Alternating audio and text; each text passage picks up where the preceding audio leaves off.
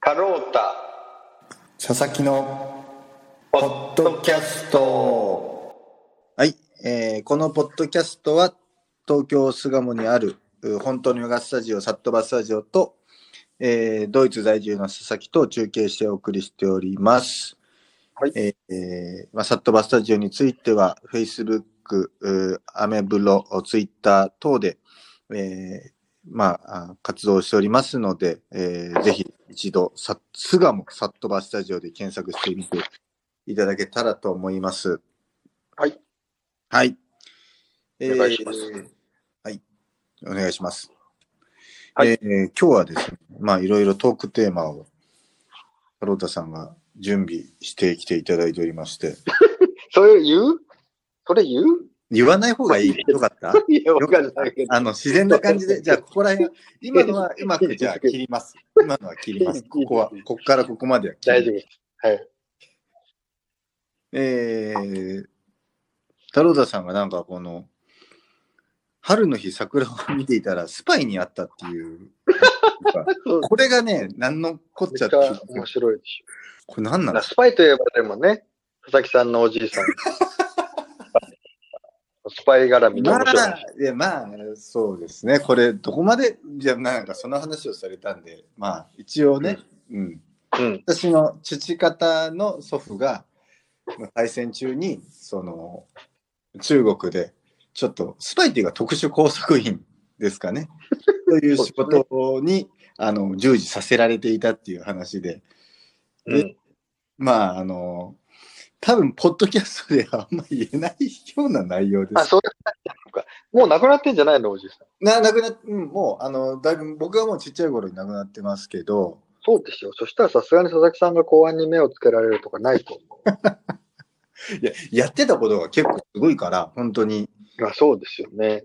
あのまあ言える範囲で言うと、うんその当時の中国ってその、えー南京政府と、えー要はその中国の、えー共産党と国民党があの合体した、えー軍とで対立してたわけなんですけどもそのうん。南京政府はその日本の傀儡政権とか言われてて要はその、まあ、日本からのあの軍事面だったり金銭面だったり支援を受けてたわけですね。うんでそこの政府の、まあ、諜報員というか、えー工作員としてあのいろいろ軍資金を集めたりっていうのがおじいちゃんの主な仕事だったんですけれども、まあ、軍資金の集め方があのアヘンを裁くって、ね、 これ絶対ダメでしょこれこれはどうなんでしょうね。ちょっとここだけ今の世の中的にもちょっとちょっとバッシング、も ねバッシングされてもねえって話ですけどね。そうなんですよねまあでもそういう時代だからだったというそかうですよう国のために頑張ってね祖父も好きでそんなことをやらされてたわけじゃないですからねそそうですよ。ギャングじゃないですからね。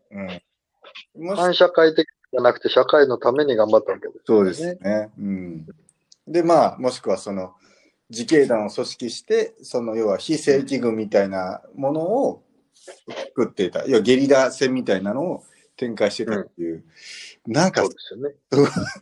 とすごいですねもうそう考える面白い話ですと、よね。面白面白なんですけれども面白うなのんかな、まあまあそんうなんじいちゃんがいたよっていう話世界一のそう世界一の世界一のみたいなね。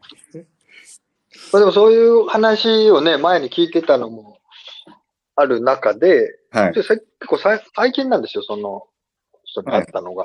はいはいまあ、春、桜をこうね、咲いてからこう、時間があったんで公園でちょっと、はいいいなって見てたら、はいふらっと現れたおじいさんが、私がこう桜の花びらを浴びてたらですね、はい 桜の木と私の間におじいちゃんがこう止まって、はい桜が散るのいいよね、みたいなことを話しかけてきて、はいずっとその人は帽子を取って、はい私の頭もこんなに散ってしまったっつって、あげ散らかした頭で、つかみは OK みたいな感じで、 おじいちゃんが来て、めっちゃ面白い人来たと思って。そう、ちょっと、ちょっと怖くないですかでもいきなりそれ。えいやそうですかえ、でもちょっとフランクな感じの人だったんですかフランクな人、フランク。ああ、なるほど。はい。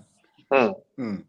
で、あのちょっとお話いいですかって言うから、ぜぜひぜひどうぞって言って一緒にベンチに座って、はい。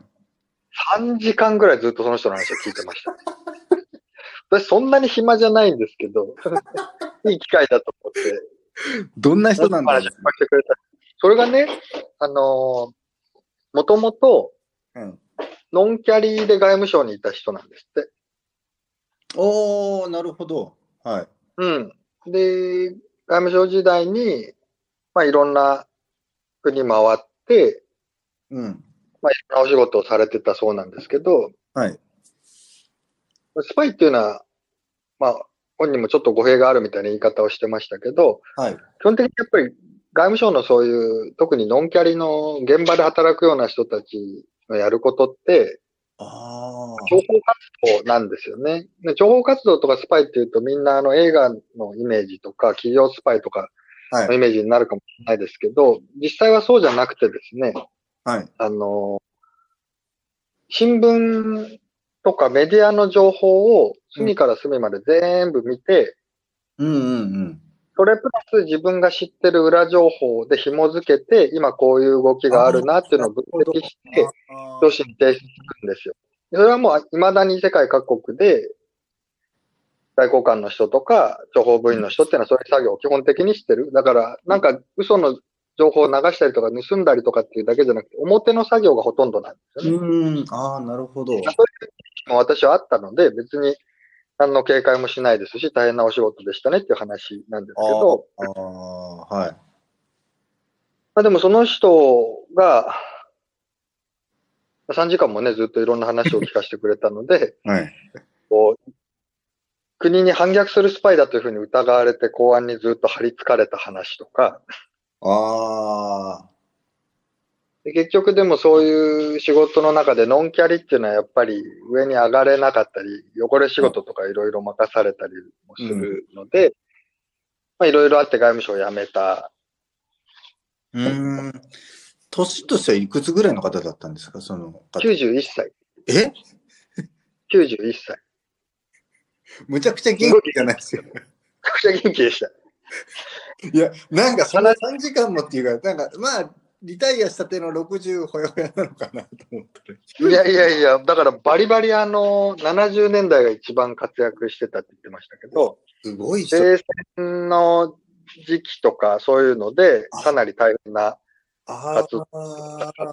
あ、なるほど。うん。ちそなみれにもまた佐々木さんのね、話つながるなと思いながいやら、ローシアの話とか。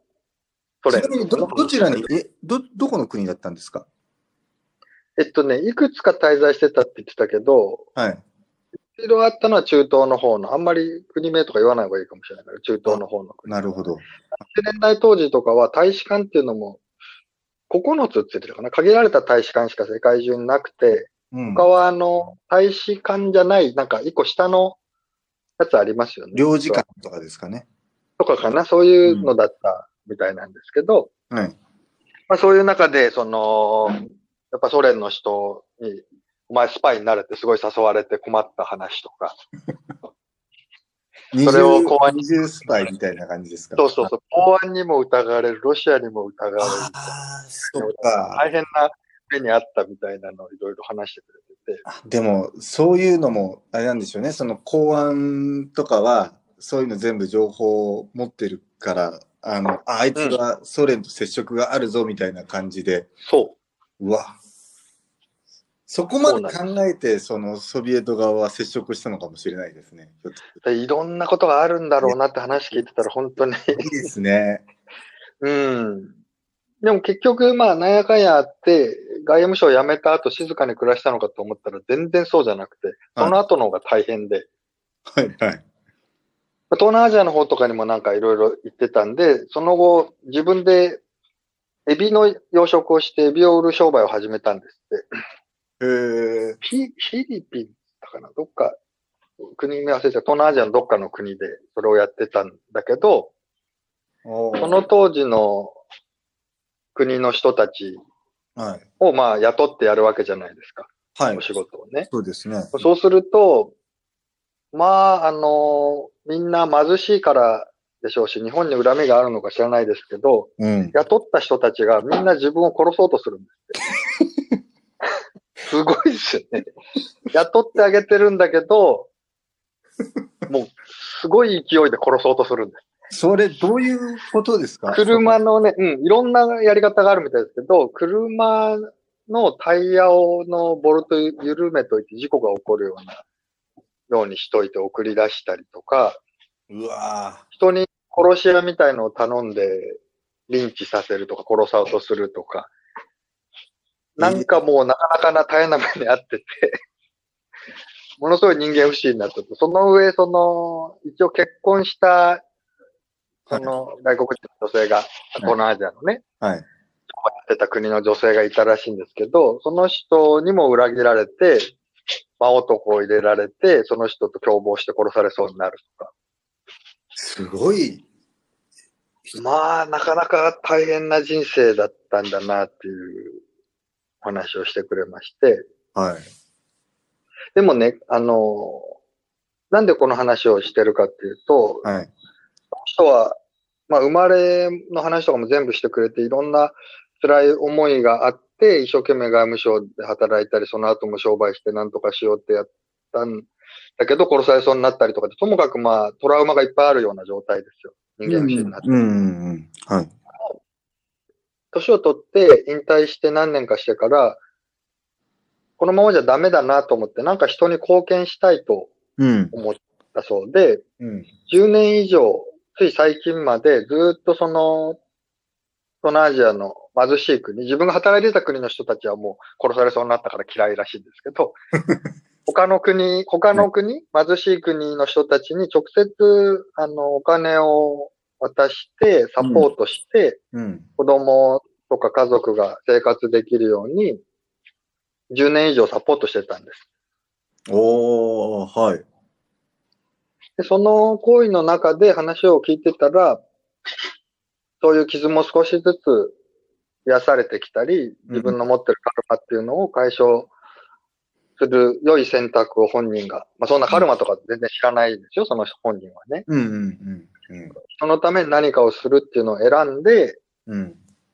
こうやってその年まで生きて、近所の私みたいなお兄さんにいきなり話しかけて、こう、フレンドリーに接するような人でいられるうん。ようになったっていうのを、話を聞いてて思って、うん。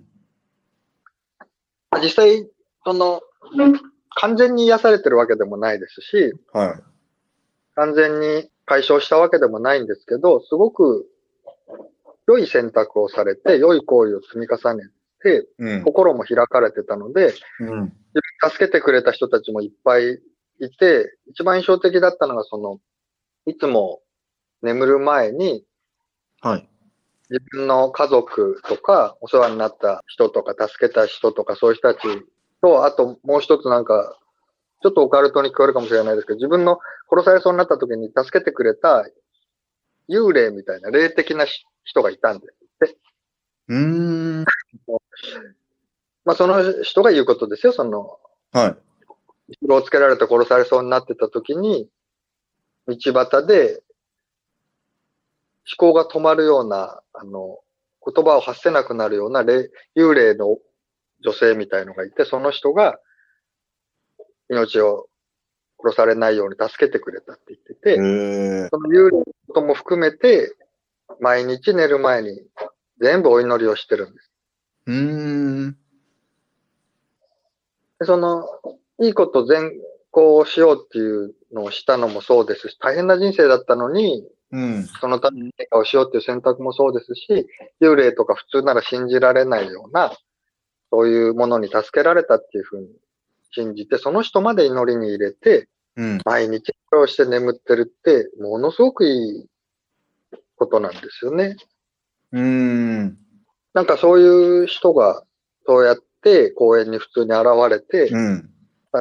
まともに話を聞く人はいないのかもしれないですけど、うん。誰かとコミュニケーションを取ってみようっていう風な、はいその春の日っていうのは、うん。すごくいいものだなっていうふうに思ったので、いや、すごい人と出会いましたね、本当に。えーうん。その人は、あのーまあ、本当に、その、殺されそうになるっていうのも、まあ、そまあ、もちろん、その外務省の時代からいろいろ酷使されてきたことだろうし、その後も、うん。うん、人に裏切られてっていうことも多々うん。っただと思うんですけどね、その、うん。なそんこですさまずにね、うん人のために何かをしようっていう選択ができたっていうのが本当にすごいことだなって思いますし、うん、もっと人に伝えたらいいですよね、そういう話をね。うん、私らは別に、それはいいことだっていうだけの話ですけど、全然そういうの知らない人にね、うん。話とかしてたらいいのになって思うんですけどね。その、この受けたことに対して、これ、うん。なんだろうな、例えばまあ、もっと端的に言えば、多分これ聞いてる人とかでも、上司からパワハラを受けましたとかね、うん。いう人いると思うんですけども、そうなった時に、うーん、どういう心の持ちようでいれば、一番自分が平穏でいられるんでしょうかね。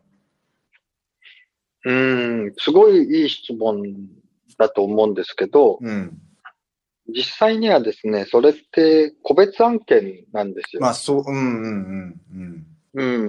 結局、傷ついた、その傷ついたことが原因で起きるうん、次の行動、次のカルマっていうのは、すごく繊細なものなので、うん、一個一個、その時その時、その人その人で扱っていかないと、うん。う明確な答えというのは出ないんですね。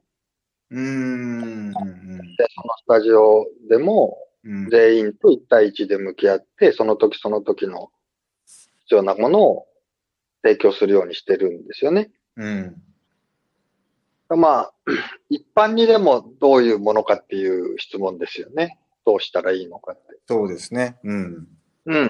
それもね、実は答えがちゃんとあって、うん、さっき言ったみたいに、うん、意識領域、潜在意識領域をうん、コントロールするうん、高度なトレーニングっていうのをうん、やっていくって。うん、うん、つまり、頭でいくら考えても、うん、感情の力の方が強いので、トラウマっていうのは感情に強く作用しますから、はい。この力には、頭で考えた力って及ばないんですよ。うん、うん、人はね、うんよっぽどの、あの、バランスの違う人ならありえますけど、うん、通常は無理なんですよ。その傷が深ければ深いほど強い感情がそこに結びついて、うん、その感情によって行動をとるので、 そうするとじゃあどうすればいいかっていうと、その感情が引っかかってる、含まれてる領域ですね。潜在意識の領域とか、うん、さっき話したその愛だとか、もともとある善なる心、良くなりたいっていう心のような無意識の領域うん、を開発してって、うん。そこから来る力で行動が取れるようになっていけば、解決はするように。うん。じゃあどうやってそういう部分を、心の力を解放していくのかっていうと、うん、本質的な本当のヨガのやり方をしてって、うん、まあ、適切な指導者が必要ですね。うん、うん、本質的な無意識領域とか潜在意識領域を操るヨガの技術っていうのは無数にあって、それ自体は今現在でも、まあ、だいぶ世の中に公開されてますし、うん、まあ今ならググったりすれば YouTube とかでも出てくると思うんですけど、うん、潜在意識領域や無意識領域っていうのは当然ですけど、潜在意識とは比べ物にならない領域がありますし、うんとてもパワフルなので非常に危険なんですね。うん、はい。だから瞑想とかが流行って、みんなじゃあ瞑想しましょうよって言って、ようやく最近瞑想の危険さとかリスクっていうのが少しずつ、うんググっても出るようなレベルになってきてますけど、うん、ググったところで本当の解決方法っていうのはまあそうですよね。うん、ないですしう、んやっぱりちゃんとした指導者が必要な技術なんですよ。うん、うん、さっき言った LSD とか薬物をうん、投与して起きるようなのを、それなしでやっていくようなことなので、はい。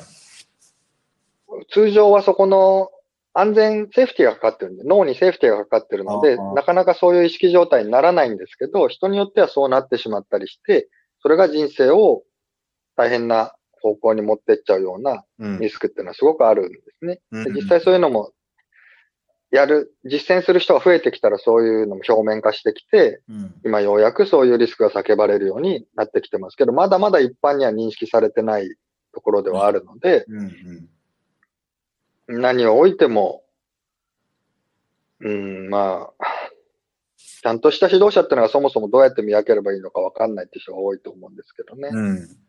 うん、そこもなかなか難しいとこですよね。うん。そうですねうん。もしそのサットバスタジオに来れないとか、なんかこの人が気に入らないと、うん私は気に入らないからここには来たくないっていうので、それでもちゃんとした指導者を探したいんだっていうふうに思うのなら、うん。あの、徹底して頭を使うしかないですね。うん。うん。そ頭のを人が、うん。うん、何を言ってて、うん。どういう、ちゃんと筋が通ってる、論科学なのでね、ヨガって。うん。ちゃんと科学的な行動してるの、こう、理論があるのか。うん。どんな質問でも答えられなきゃいけないんで、ヨガの先生っていうのはね、本当の先生っていうのは。うん。質問に対してちゃんと答えをくれて、そしてその人自身の生き方が、ちゃんとそれに合ってるかどうかですよね。言ってることと合ってるかどうか。あーあ、なるほど。うん。そこは最低限ですね。うん。だからそこををやっても、ものすごく言葉の上手い人とか、あんまりそういうふうにものを考えたり判断する力がない人は、口車に乗せられて、うん。まあ、なんていうか、騙さ変なことになったりしちゃうので、それは難しいとこですけどね。うん。みんなその本読んだり、YouTube を見たりとか、人が話してることを理解して何かしようと、学校でお勉強しようとかっていうのはやってきたと思うので、うん。それをもうフル活用するしかないですよね。うん。それをしないで直感でこの人はいいとかっていうのをやると、その直感っていうのは、あの、本質的な直感ではなくて、ただの感情なので、うん。なるほど。なんかこの人、笑顔が素敵だから、有名人だから、はい。本を出してるから、あとか、私優しかったから、みたいな、結局感情を満たすところでしか行動できなくて、うんあまりいい結果にはならない可能性が高いですよね。あ。うん。やはりその適切な人についてやるっていうのがうん。とだと。で、まあ自分、ともかく自分だけで進めていくっていうのはちょっと危険かもしれないですよね。一回誰かそれは本当に、ええうん。一回誰かを見つけて試すっていう方法はどうでしょうかうん、結局そのヨガに限らず、じゃあそのトラウマが表面化して人生がうまくいかないなと思ってる人が、うん。その医学に行って、精神科医だなんだとか、精神科医に限らずもう体の病気とかでもいろんな先生に見てもらうチャンスはあるじゃないですか。はい。だけども、ほとんどの人が、その、セカンドオピニオン的なのも活用しないんですよね。うん、うん、うん、機械からとか最初にこのお医者さんに見たからっていう理由で、うん、なんか全然好きじゃないし、良くない気もするけど、まあ変えようっていう気力も大きいし、まあ習慣でそのまやまっ。てしまう。うん、うん。それは、ちょっと、ああ、うん、あまり良くない。もったいないやっぱりので、まあ別にヨガじゃなくてもいいので、うん、真剣に何かを解決したいと思うなら、真剣にうん、解決してくれる先生とか助けてくれる人を探すことをした方がいいですよね。うん、うん、うん、なるほど。うん。うん。何か、その、さっきの話、私の話なんですけども、はい。えー例えばその、何かその嫌なことをされた時に、うん嫌だなって思うし、そういうふうにはなりたくないなって思うんですけども、はい。あの、それに近いことを、その、他の人にやってしまう時があるっていうのが、うん例えば、あの、怒り方とか、何か小言を言う時とかって、うん不思議なことに自分が嫌いな、その人から言われたやり方、されたことに、近いはい。をしてしまいそうになるんですよ。っていうか、してしまったことも何回もあります、その仕事上で。うん。うん。うん。これはすごいいい気づきですよ。うん。それはカルマってもんですよ。うん。もう、その、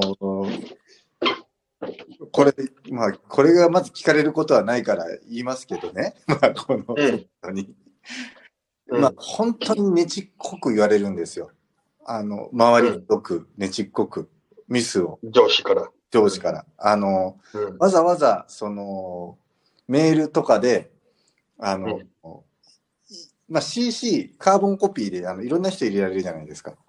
うんうんわざわざ、その、関係ない人たちまでバーって入れて、うん。うん。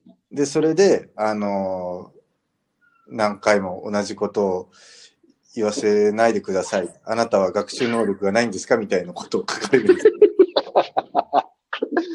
うん。うん。で、こいつら本当腹立つなーっていうのがあるんですけども、うん。うん。うん。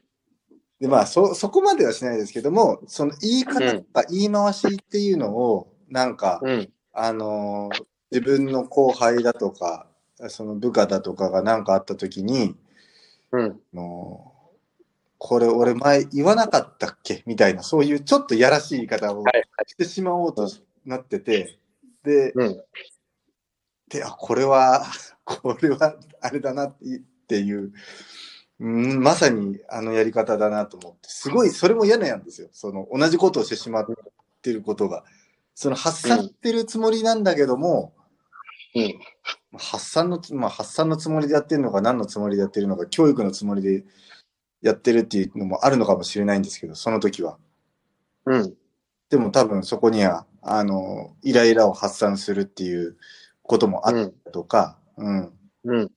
ちょっと相手にマウントを取ってやろうとか、多分そういういろいろ細かいこともあると思うんですけど、そういうことでやうんろうとして、で、気づいた時にすごい嫌だなって思う、自分のことを。うん。そうですね。うん。まあそういう負のうん。力っていうのは、うん。すごく人を巻き込んでいくんですよね。うん。今のその、なんかネットでね、誹謗中傷だなんだとかっていうのも、うん。まあ、巻き込まれてるのはすごくあるんですよね。うん。うん。うん。うん。うん。うん。それだけ強い力の性質があるってことですよね。うん。具体的になんか対策があった方がいいってことですかね。それに対して。うーん、まあ、あの今は、うんな。んだろう、もう、すあのですね、えー何回かやってみて、うん、うん。それが解決に至らないっていうか、それをやっても、あのうん心が、あの喜ばないっていうことに気づいたんで、うん。うん、もうそれはしなくなりましたけどね、私の場合。ああ、すごいじゃないですか。うんうんうんそうやって自分で気づけたっていうのが一番大きいと思いますけどね。うん。もしでもそれでも何かあの具体的な解決策があった ら。いやせっかく、せっかく提案していただけるんであれば。ああ、そうか。 いやいや、あのどうしようかなと思って。うん。うん。ういんや、。そこでね、逆にお聞きしたいのは、佐々木さんが、うん。そういうふうになってるなって気づけたのって、どういう状況でどういうタイミングだったんですか上司と同じことしちゃってるじゃんってなったの。じゃあ逆、もうちょっと足すと、うん。それに気づけたのって、その、ひどいことを、上司と同じような言い方を同僚とか部下にしてしまったんだって、思ってる瞬間じゃなかったでしょそのタイミングじゃなかった。そのタイミングじゃないその。タイミングうん。そのじタイゃミンないグじゃない。うん。これなぜかっていうと、うん。人に何かそういうことを言ってしまう、特に仕事でそういうのが起きてるときって、うん。相手を傷つけようとして言ってるわけじゃないんですよね。うん。うん。本当に仲間じゃないですか。うん。うん。それがなんか競合相手とか、プレゼンでどうしても倒さなきゃいけない相手とかうんじゃ。ないじゃないですか。うん。うん。で、相手のことを思ってやってるんだろうけども、うんそういう風になってしまったっていうのは、う意ん。識がうん。ある方向に引っ張られてんですよ。うん。問題を解決しなきゃいけないって。うん。そいつがしくじるその問題を解決しなきゃいけないっていうところに意識が引っ張られて、はい。さっきのあの、エクササイズで全体を見るっていうようなエクササイズを言った時に、うん。うん。イケメンが来たからそこに目を奪われたり、うん。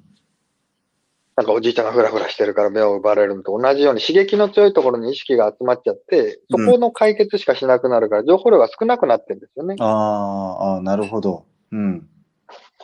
そうなった時に人が最短で何かを解決しようとするときにやっぱり強い刺激を相手に与えてうん。解決しようとするので、うん。いやしっかりやってくれると。うん。前もこんなことやってたじゃないかって、ただの事実を突きつけてわかるだろっていう話で終わりになっちゃう。うん。うん。でもそこで情報量、落ち着いて情報量を増やしていったときに、いや、こういうふうに言う相手にもなんか事情があるだろうし、自分がこう言っても、かえって違う心の動きが相手に起きちゃってうん、解決にはならないだろうし、うん。なまじその瞬間、その問題が解決したとしても、後に自分が引きずってるのと同じような相手も引きずってしまって、結局仕事の効率も悪い。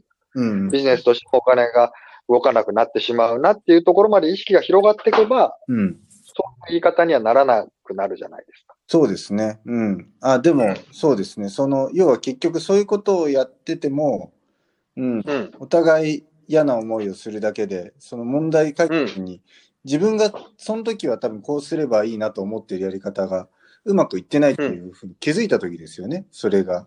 そうですよね。うん。だから、いつも、うん。き観察をしてると、うん忙しい時に忙しさに意識を奪われ、問題が起きた時に問題に意識を奪われ、嫌な一言バカって言われた時にバカに意識を奪われ、うん。本質的に人がみんな良いものだと。うん。お互い仲間でやってんだよねとか、お互い事情があるよねっていうところから外れてしまってるのが問題だっていうことですね。うん。うん。うん。でそれに気づけるようになってったら、感情がバーッと動いて、なんでこいつこんななんだっていうところに行ったとしても、そこで判断しないから。言葉を出すときに、じゃあちょっと間を置こううん。と。20分公演の人たちを眺めてから、うん。ああ、なるほど。極端な例ですけど、いろんなエクササイズがあるので、数量のマスカラをしてからでもいいですし、うん。心を落ち着けてからでも瞑想してからでも何でもいいんですけど、うん。今良い状態じゃないなっていうふうに気づければ、問題解決の糸口を掴んでるっていうことですよね。うん。短期的うん、それはでも、まあ、以前に比べてやっぱりそういうことができるようになってきてるかなっていうその気はしまに。す。うん。うん。そうですね。それはやっぱり、佐々木さんが仕事として成長してるのもあるでしょうけど、うん。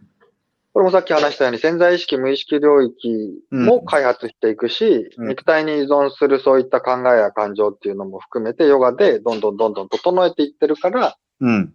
早い段階でそういう現象が起きると。はい。ああ。ということですよね。うん。そうですね。うん。